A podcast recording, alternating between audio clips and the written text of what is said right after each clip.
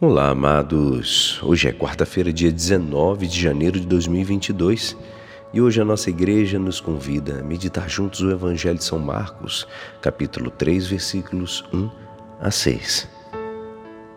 Naquele tempo, Jesus entrou de novo na sinagoga. Havia ali um homem com a mão seca.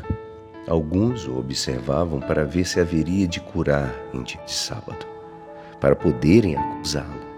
Jesus disse ao homem da mão seca: Levanta-te e fica aqui no meio. E perguntou-lhes: É permitido no sábado fazer o bem ou fazer o mal? Salvar uma vida ou deixá-la morrer? Mas eles nada disseram.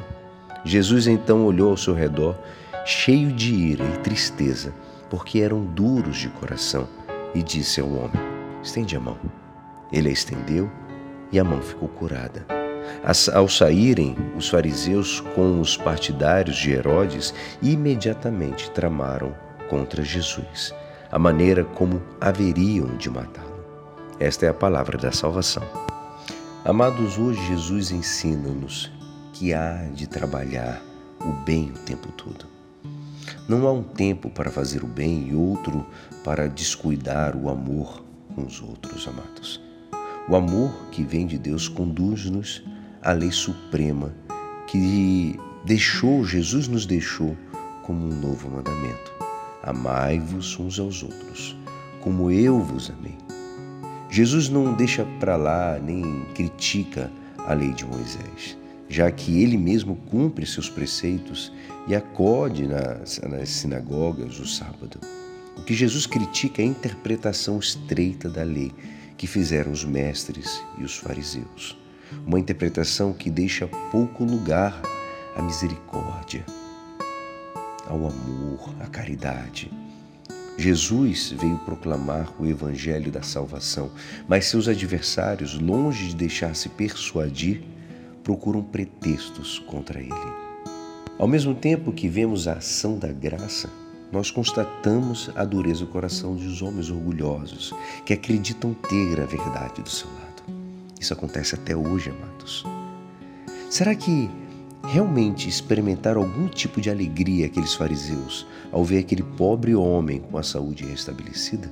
Não, pelo contrário, obcecaram-se mais ainda, até o ponto de fazer acordos com os herodianos, seus inimigos naturais, para ver perder Jesus. Essa aliança, eles fazem de tudo, eles fazem até essa curiosa aliança. Nós vemos muito hoje, até na política, isso acontecendo. Com sua ação, Jesus libera também o sábado das cadeias com os que tinham amarrado os mestres da lei e os fariseus.